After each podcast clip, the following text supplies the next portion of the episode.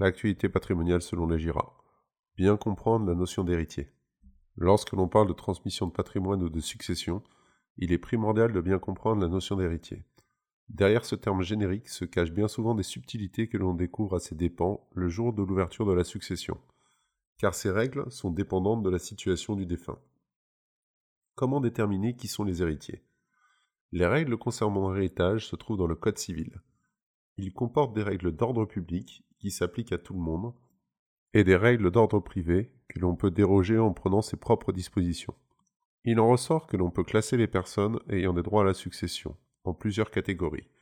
Les héritiers légaux, les héritiers réservataires, les héritiers testamentaires. Les héritiers légaux.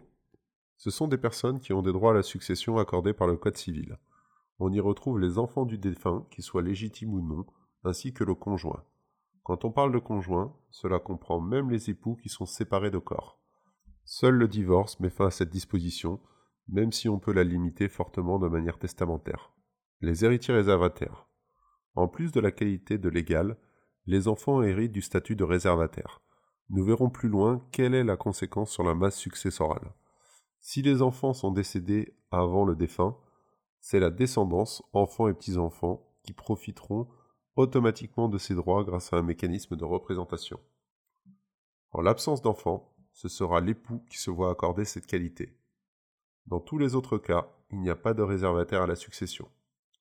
On parle de réservataires car ils ont des droits particuliers en termes de montant minimum sur la succession que l'on ne peut pas leur retirer, même par testament, contrat de mariage ou donation au dernier vivant. C'est ce qu'on appelle la réserve héréditaire. C'est pour cette raison que l'on évoque l'incapacité en France de déshériter des enfants. Les héritiers testamentaires. On y retrouve les personnes qui sont citées dans le testament du défunt.